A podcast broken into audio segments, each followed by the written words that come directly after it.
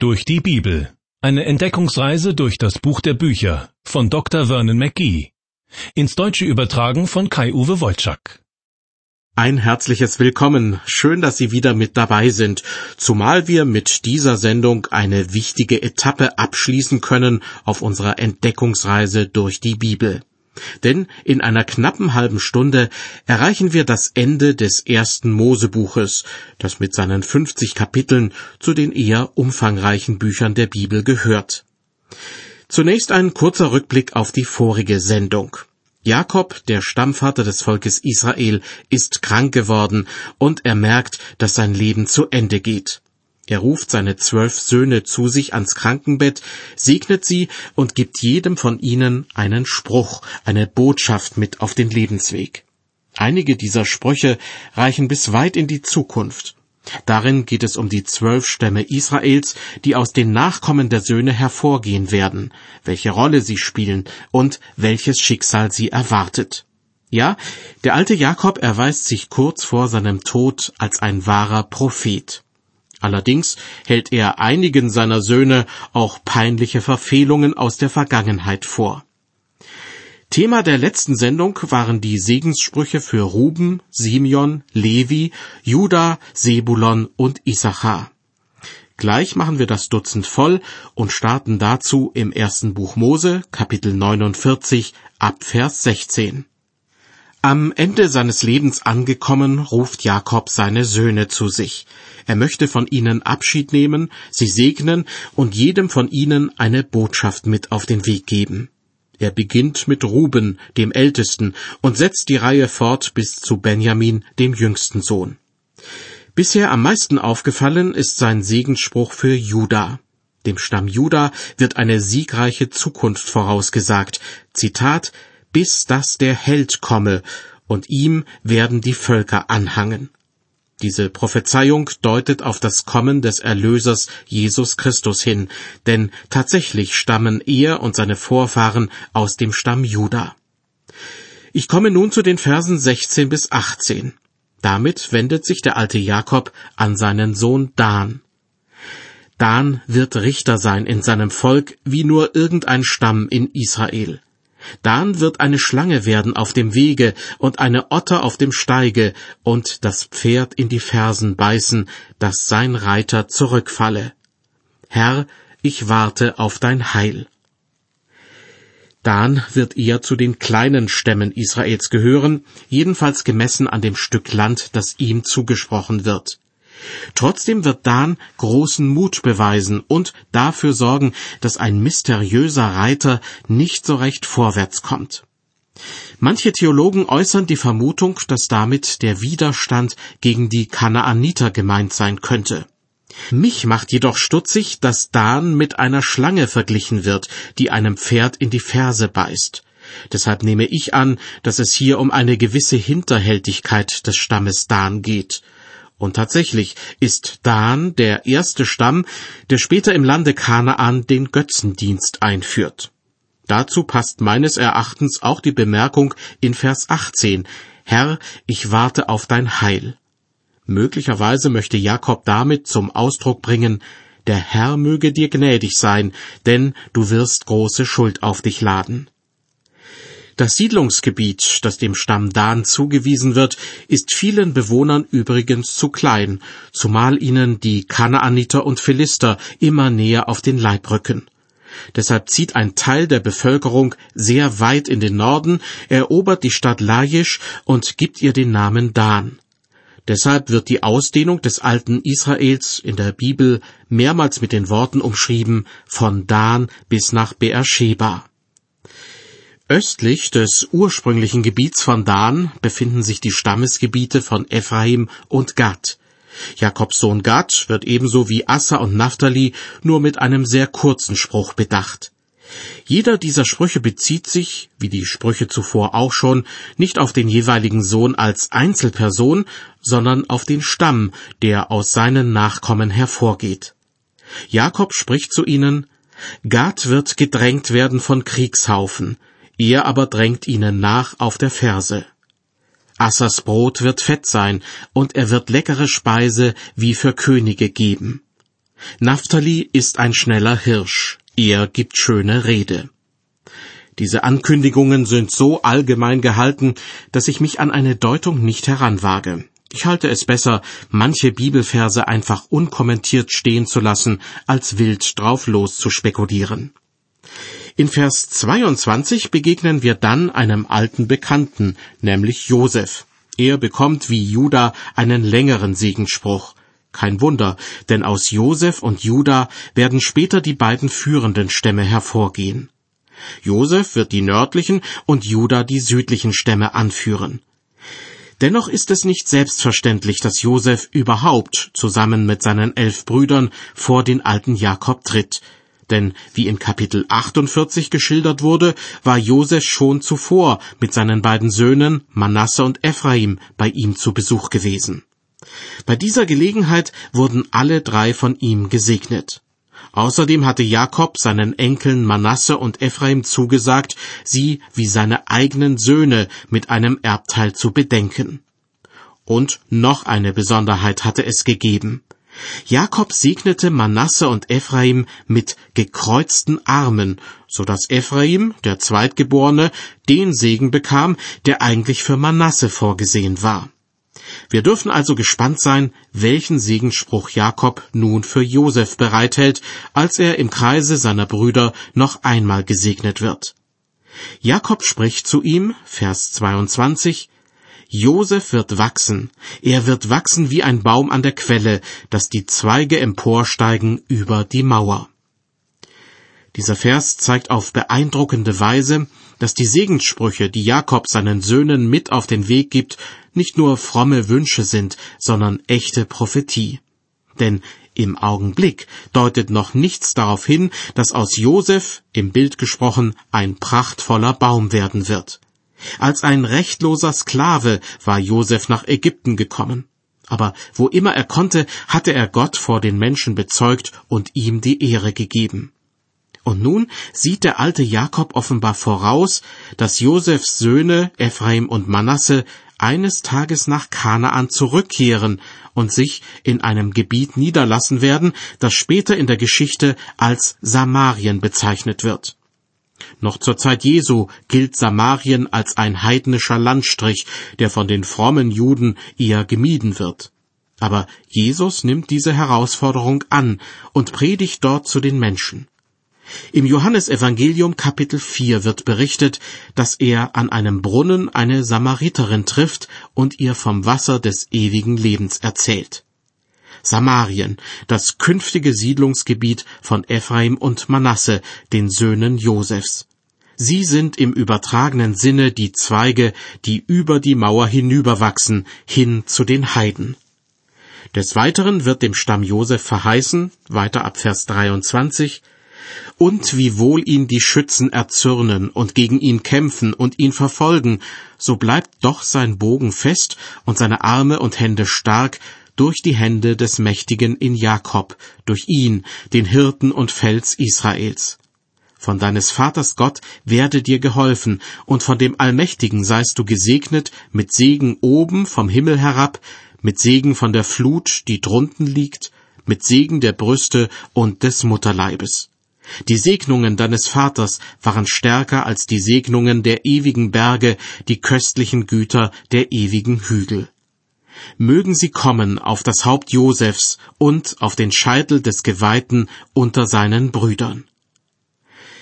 Die Stämme Ephraim und Manasse, die aus dem Stamm Josef hervorgehen, werden später einmal so mächtig sein, dass sie zur treibenden Kraft werden für die Spaltung des Königreiches Israel in ein Nordreich und in ein Südreich. Auffällig ist, dass Jakob ausdrücklich an Josef und damit auch an dessen Söhne Ephraim und Manasse appelliert, sich auf den Gott Jakobs, auf den Schöpfer und Erlöser zu besinnen. Warum nur? Weil ihre Nachkommen besonders die Menschen aus dem Stamm Ephraim, die übrigen Israeliten zum Götzendienst verführen werden. König Jerobeam aus dem Stamm Ephraim wird einer der Verführer sein. Er lässt eines Tages an der nördlichen und an der südlichen Grenze Israels je ein goldenes Kalb aufstellen und behauptet, diese beiden Kälber hätten die Israeliten aus Ägypten weggeführt. Viele Jahre bevor das passiert, sieht der alte Jakob dieses Unheil kommen. Deshalb ermahnt er seinen Sohn Josef eindringlich, sich stets auf Gott zu besinnen, obwohl er das ja in den vielen zurückliegenden Jahren bereits getan hat. Nach Josef, dem zweitjüngsten Sohn Jakobs, kommt zum Schluss noch der jüngste an die Reihe, Benjamin. Vers 27. Benjamin ist ein reißender Wolf. Des Morgens wird er Raub fressen und des Abends wird er Beute austeilen. Auch dieser Spruch richtet sich nicht an die Person selbst, also in diesem Fall an Benjamin, sondern an den Stamm, der aus ihm und seinen Nachkommen hervorgehen wird. Der Stamm Benjamin und der Stamm Juda werden eng zusammenhalten. Auch dann, wenn sich das Reich Israel in ein Nordreich und ein Südreich aufspaltet. Und schließlich wird Benjamin der einzige Stamm sein, der noch das Königshaus Davids unterstützt. Ich lese weiter ab Vers 28. Das sind die zwölf Stämme Israels alle, und das ist es, was ihr Vater zu ihnen geredet hat, als er sie segnete, einen jeden mit einem besonderen Segen. Und Jakob gebot ihnen und sprach zu ihnen, Ich werde versammelt zu meinem Volk, begrabt mich bei meinen Vätern in der Höhle auf dem Acker Ephrons des Hethiters, in der Höhle auf dem Feld von Machpela, die östlich von Mamre liegt, im Lande Kanaan, die Abraham kaufte, samt dem Acker von Ephron dem Hethiter zum Erbbegräbnis. Da haben sie Abraham begraben und Sarah seine Frau. Da haben sie auch Isaak begraben und Rebekka seine Frau. Da habe ich auch Lea begraben in dem Acker und der Höhle, die von den Hethitern gekauft ist. Jakob ist offenbar davon überzeugt, dass mit dem Tod nicht alles aus ist. Er möchte in jener Höhle bestattet werden, die sein Großvater Abraham vor langer Zeit als Familiengrabstätte gekauft hat. Das soll seine letzte Ruhestätte werden, bis zu dem Tag, an dem Gott ihn von den Toten auferweckt und ihn im verheißenen Land Kanaan weiterleben lässt. Dies wird, wie ich vermute, dann der Fall sein, wenn das sogenannte tausendjährige Friedensreich anbricht. Denn die Israeliten haben zwar später unter der Führung von Josua das Land Kanaan erobert, aber die Bedingungen, unter denen sie dort lebten, entsprachen nicht den Verheißungen der Bibel. Auch der heutige Staat Israel ist meines Erachtens noch nicht das verheißene Land, das Gott den Israeliten zum ewigen Besitz geben möchte. Jakob schärft seinen Söhnen also ein, dass er nicht in Ägypten begraben werden möchte, sondern im Land Kanaan in der Höhle Machpela. Und damit kommen wir zum letzten Vers von Kapitel 49. Und als Jakob dies Gebot an seine Söhne vollendet hatte, tat er seine Füße zusammen auf dem Bett und verschied und wurde versammelt zu seinen Vätern. Blicken wir an dieser Stelle noch einmal kurz zurück auf Jakobs Leben. Bei seiner Geburt hielt er die Verse seines Zwillingsbruders fest und wurde deshalb Jakob der Fersenhalter bzw. Jakob der Hinterlistige genannt. Und hinterlistig war er tatsächlich, als er seinem Bruder Esau das Erstgeburtsrecht und den Erstgeburtssegen abnahm und seinen blinden Vater Isaak täuschte. Bei seinem Onkel Laban war Jakob zwar zunächst das Opfer, aber dann sorgte er schon dafür, dass er nicht mit leeren Händen seinen Onkel verlassen musste. In seinem Leben hat Jakob des Öfteren mit Gott gerungen, im übertragenen Sinne natürlich, denn Jakob wollte gern in jeder Lage die Oberhand behalten. Doch dann kämpfte am Fluss Jabok der Engel Gottes ganz handgreiflich mit ihm, bis er klein beigeben musste. Jahre später hatte sich Jakobs Charakter grundlegend verändert.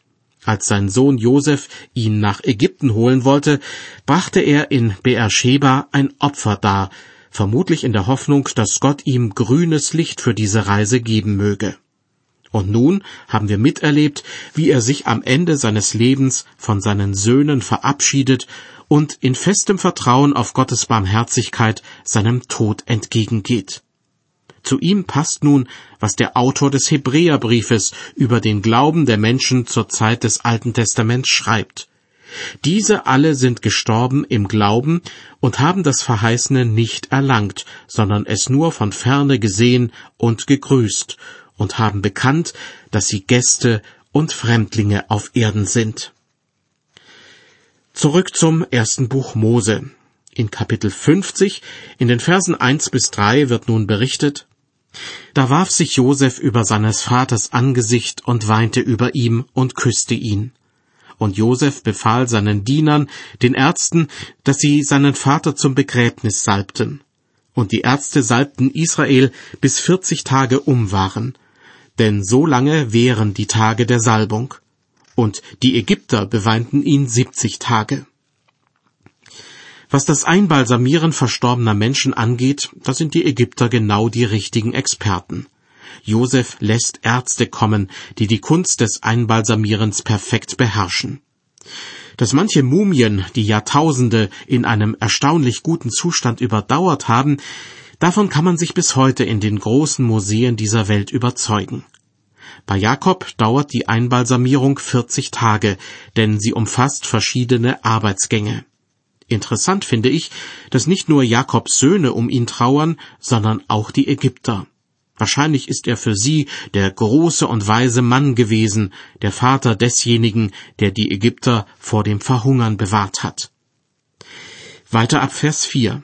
Als nun die Trauertage vorüber waren, redete Josef mit den Leuten des Pharao und sprach, Habe ich Gnade vor euch gefunden, so redet mit dem Pharao und sprecht, mein Vater hat einen Eid von mir genommen und gesagt, siehe, ich sterbe, begrabe mich in meinem Grabe, das ich mir im Lande Kanaan gegraben habe. So will ich nun hinaufziehen und meinen Vater begraben und wiederkommen. Der Pharao sprach, Zieh hinauf und begrabe deinen Vater, wie du ihm geschworen hast. Da zog Josef hinauf, seinen Vater zu begraben, und es zogen mit ihm alle Großen des Pharao, die Ältesten seines Hauses und alle Ältesten des Landes Ägypten. Dazu das ganze Haus Josefs und seine Brüder und die vom Hause seines Vaters. Allein ihre Kinder, Schafe und Rinder ließen sie im Lande Guschen.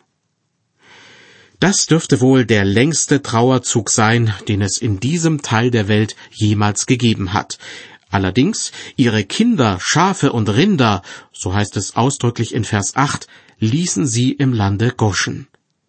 Mag sein, dass die Strapazen für die Kinder zu groß gewesen wären und dass das Vieh die lange Reise nur unnötig verzögert hätte. Der Hauptgrund dürfte jedoch ein anderer sein. Der Pharao möchte sicherstellen, dass Josef und seine Verwandten nach Ägypten zurückkehren. Deshalb sollen sie ihre Kinder und das Vieh zurücklassen. Ich lese weiter ab Vers 9. Und es zogen auch mit ihm hinauf Wagen und Gespanne, und es war ein sehr großes Heer. Als sie nun nach Goren Attat kamen, das jenseits des Jordans liegt, da hielten sie eine sehr große und feierliche Klage. Und Josef hielt Totenklage über seinen Vater sieben Tage. Und als die Leute im Lande, die Kanaaniter, die Klage bei Goren Attat sahen, sprachen sie, die Ägypter halten da große Klage. Daher nennt man den Ort der Ägypter Klage. Er liegt jenseits des Jordans. Und seine Söhne taten, wie er ihnen befohlen hatte, und brachten ihn ins Land Kanaan und begruben ihn in der Höhle auf dem Felde von Machpela, die Abraham gekauft hatte mit dem Acker zum Erbbegräbnis von Ephron dem Hethiter gegenüber Mamre.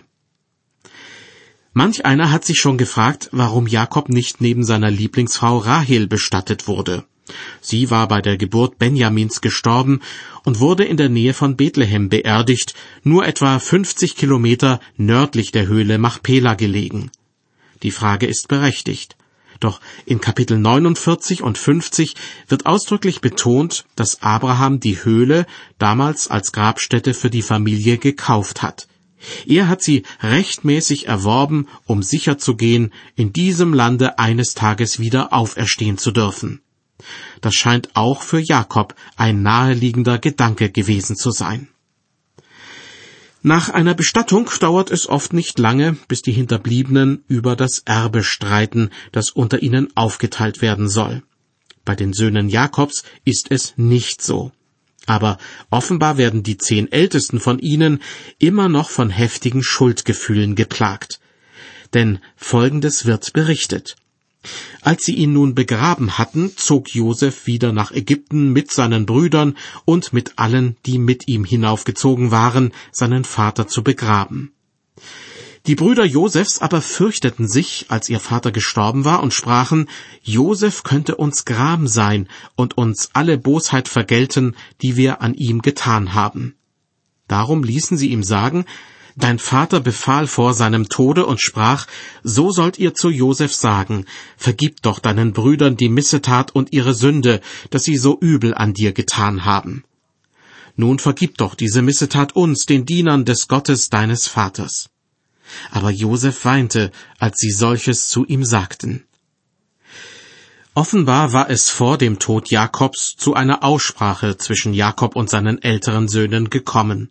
Sie hatten sich ja an ihm, ihrem Vater, versündigt, indem sie ihn jahrelang glauben ließen, dass Josef von einem wilden Tier getötet worden sei. Und natürlich hatten sie sich an Josef selbst versündigt, indem sie ihn wie ein Stück Vieh nach Ägypten verkauft hatten. Ihre Angst war groß, dass sich Josef nach dem Tod des Vaters an ihnen rächen könnte. Deshalb gab ihnen ihr Vater den wohl einzig richtigen Rat. Sie sollten Josef gegenüber ihre Schuld eingestehen und ihn um Vergebung bitten. Und genau das tun sie jetzt. Und Josef fängt an zu weinen, vielleicht weil er von diesem Eingeständnis überwältigt ist. Vielleicht ist er aber auch traurig, dass seine Brüder ihm nach ihrer Versöhnung immer noch misstrauen. In ihrer Angst fallen sie sogar vor ihm nieder, und damit geht zum wiederholten Male jener Traum in Erfüllung, von dem Josef ihnen als 17-Jähriger erzählt hatte.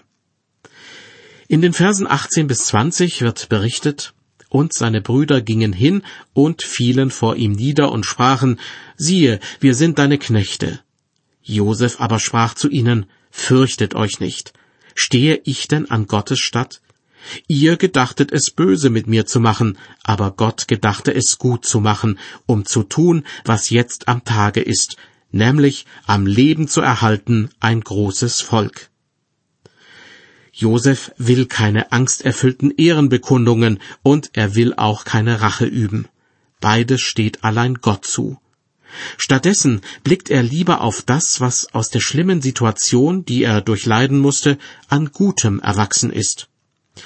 Ich muss gestehen, dass es mir sehr schwer fällt, so wie Josef zu handeln. Schon wenn ich Schwierigkeiten auf mich zukommen sehe, frage ich mich oft, warum lässt Gott das zu? Josef dagegen hat Dinge angepackt in der Zuversicht, dass Gott daraus etwas Gutes machen wird. Und auch im Rückblick schaut er in erster Linie darauf und stellt alles Negative, was zweifellos auch passiert ist, hinten an. Zu seinen Brüdern sagt er, weiter ab Vers 21, So fürchtet euch nicht, ich will euch und eure Kinder versorgen. Und er tröstete sie und redete freundlich mit ihnen. So wohnte Josef in Ägypten mit seines Vaters Hause und lebte hundertundzehn Jahre und sah Ephraims Kinder bis ins dritte Glied. Auch die Söhne von Machir, Manasses Sohn, wurden dem Hause Josefs zugerechnet. Das erste Buch Mose endet also mit einem kurzen Bericht über Josefs Tod. Wie sein Vater Jakob möchte auch er nicht in Ägypten bestattet werden. Doch vermutlich hätte der Pharao es nicht gestattet, seinen Leichnam außer Landes zu bringen. Denn Josef war eine Art Volksheld, weil er die Ägypter vor vielen Jahren während der siebenjährigen Hungersnot vor dem Schlimmsten bewahrt hatte. Einen solchen Helden lässt man nicht einfach ziehen, auch nicht nach seinem Tod. Josef selbst lässt sich noch zu Lebzeiten etwas einfallen, um diesem Dilemma zu entgehen. Weiter ab Vers 24 und Josef sprach zu seinen Brüdern, Ich sterbe, aber Gott wird euch gnädig heimsuchen und aus diesem Lande führen in das Land, das er Abraham, Isaak und Jakob zu geben geschworen hat. Darum nahm er einen Eid von den Söhnen Israels und sprach, Wenn euch Gott heimsuchen wird, so nehmt meine Gebeine mit von hier. Und Josef starb, als er hundertundzehn Jahre alt war, und sie salbten ihn und legten ihn in einen Sarg in Ägypten. Diesen Sarg führen die Israeliten später mit sich, als sie mit Mose als Anführer das Land Ägypten verlassen. Der Sarg wird schließlich bei Sichem im Lande Kanaan beigesetzt. Denn auch Josef hatte die Hoffnung, dass Gott ihn eines Tages dort von den Toten auferwecken wird, wenn er dem Volk Israel das Land Kanaan zu ewigem Besitz gibt.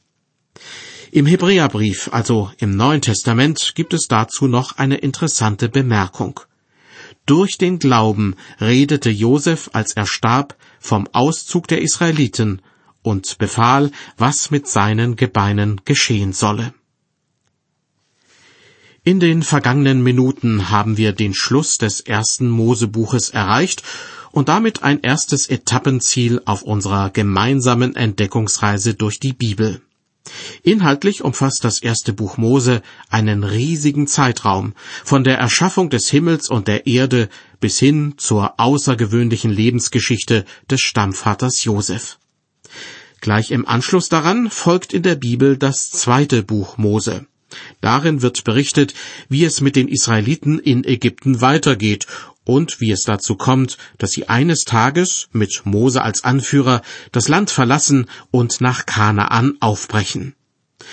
Wie gewohnt werden wir die Israeliten dabei gewissermaßen begleiten, indem wir uns auch durch das zweite Buch Mose Kapitel für Kapitel hindurcharbeiten werden.